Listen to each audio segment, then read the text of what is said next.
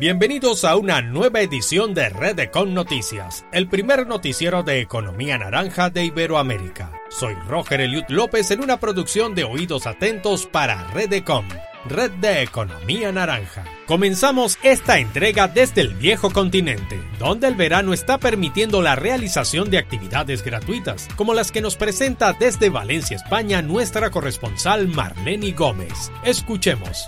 Ha llegado el verano y con ello 70 actividades gratuitas para realizar en Valencia, España, tales como visitar la Lonja de la Seda, las Torres de Serranos, la Estación del Norte, el Convento de Santo Domingo, el edificio Vélez y Benz, el Palacio Cervelló, la Plaza Redonda, entre todo un sinnúmero de actividades de teatro, de cultura, de arquitectura en este viejo continente. Mayor información en valenciasecreta.com. Informó para Redecon Noticias Marlene Gómez desde Valencia, España. Cruzamos el Atlántico para llegar hasta Argentina, donde se está desarrollando la Bienal Internacional de Arte Contemporáneo del Sur. Con más información, nuestra corresponsal Claudia Guardia.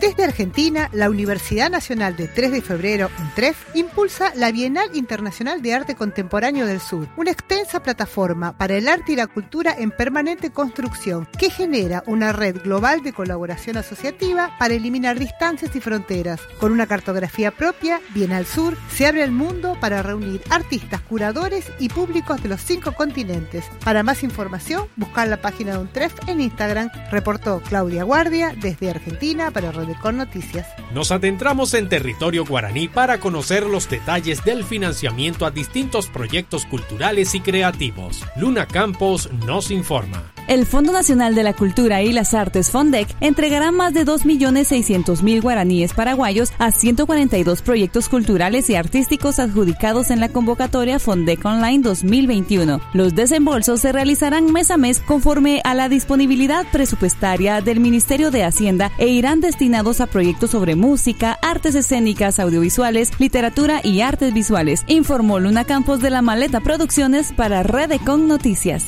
Entramos en materia turística desde Perú con la siguiente información que nos trae Álvaro Molina.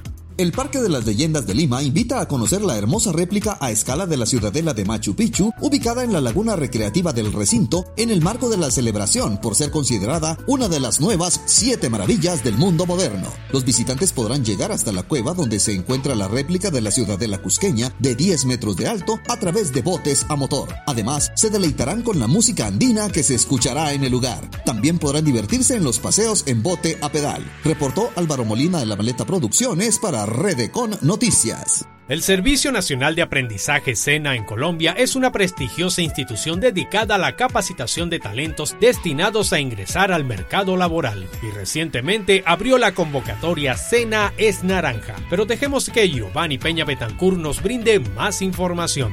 El Servicio Nacional de Aprendizaje SENA, un establecimiento público del orden nacional y con autonomía administrativa adscrito al Ministerio del Trabajo en Colombia, el cual ofrece formación técnica, tecnológica y complementaria enfocada en el desarrollo económico, científico y social para fortalecer las actividades productivas de las empresas y de la industria con el fin de obtener una mejor competitividad y mayores resultados en los diferentes mercados, abre la convocatoria de el Fondo Emprender Sena es Naranja, la cual busca financiar iniciativas empresariales que hagan parte de la economía naranja. Si quieres conocer más de esta convocatoria que cierra el 30 de julio de 2021, ingresa a www.sena.edu.co o a mincultura.gov.co. Les informó Giovanni Peña Betancourt para Redecon Noticias desde Medellín, Colombia. Pasamos por Caracas, Venezuela, para conocer un nuevo libro que nos presenta nuestra corresponsal Melanie Kors. Diseño en Venezuela se estrena como casa editorial al presentar un extraordinario libro electrónico que guarda entre sus páginas el trabajo de 50 años en el diseño del estudio de la arquitectura. Los investigadores y apasionados de la comunicación visual, el diseño industrial y de la arquitectura moderna tendrán la dicha de conocer muy de cerca el trabajo de dos grandes personalidades como lo son George Dunia y Lionel Vera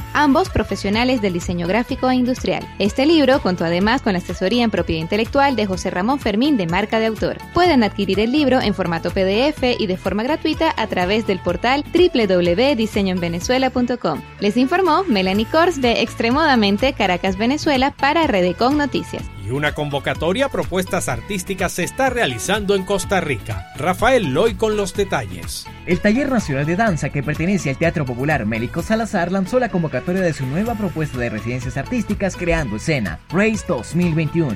Se distribuirán 35 millones de colones entre proyectos que podrían aplicar en cuatro diferentes categorías. La invitación se extiende a artistas jóvenes, profesionales con experiencia y trayectoria, así como agrupaciones independientes. La convocatoria estará abierta hasta las 11.59 pm del domingo 25 de julio. Para consultar las bases de participación, visite su página en Facebook, Taller Nacional de Danza. Reportó Rafael Hoy de la Maleta Producciones para Rebecón Noticias. Llegamos a tierras aztecas con Mariana Muñoz, quien nos presenta la siguiente información sobre restauración de obras artísticas. El pasado martes 6 de julio, la joven restauradora Silvia Ichel García logró obtener la beca de la Fundación Iberdrola México, beca que le ayudará en su estancia en Madrid, ya que se introducirá al taller de restauración impartido en el conocido Museo Nacional del Prado. García desea con sus conocimientos adquiridos ponerlos en práctica en nuestro país, fomentando la difusión y el valor de la conservación y restauración restauración, informó desde Redecon México Mariana Muñoz con investigación de Fernando Quirós de Cima Cultural. Y nuevas propuestas en entretenimiento nos ofrece Saraí Gómez desde El Salvador. Teatro Galerías o el Teatro Black Coyote es un espacio para el arte ubicado en el interior del Centro Comercial Galerías. Está recién inaugurado y es una propuesta orgánica que puede atraer a diferentes públicos. Por el momento los jueves son de comedia, los viernes de música y los sábados y domingos de presentaciones familiares. Black Coyote traerá a Wendy Peter Pan en agosto, Frankenstein en octubre y Busquen al Tenor en diciembre. Para conocer cartelera y horarios puedes visitar Reportó Saray Gómez de la Maleta Producciones para Redecon Noticias. Llegamos a Guatemala con Brenda Santizo, quien nos ofrece información en materia teatral. En Guatemala la escena teatral continúa activa, con presentaciones en diferentes espacios gracias al certamen Telón Abierto. Los guatemaltecos podrán disfrutar de la obra de teatro para niños Ese terrible gusano de la ignorancia de la Maleta Producciones en la sala Otto René Castillo, Teatro al aire libre. Por otra parte, en el Teatro de Cámara Hugo Carrillo, el colectivo de mujeres mayas Akchowen estará presentando la obra Ishkik y en el Teatro de Bellas Artes, la compañía Taller de Ideas, la obra Los Rucos. El acceso es libre. Visita las redes oficiales del Ministerio de Cultura y Deportes. Reportó desde Ciudad de Guatemala, Brenda Santizo de la Maleta Producciones para Redecon Noticias. Entramos en materia musical desde Honduras, donde Isabel Monzón nos presenta la siguiente opción.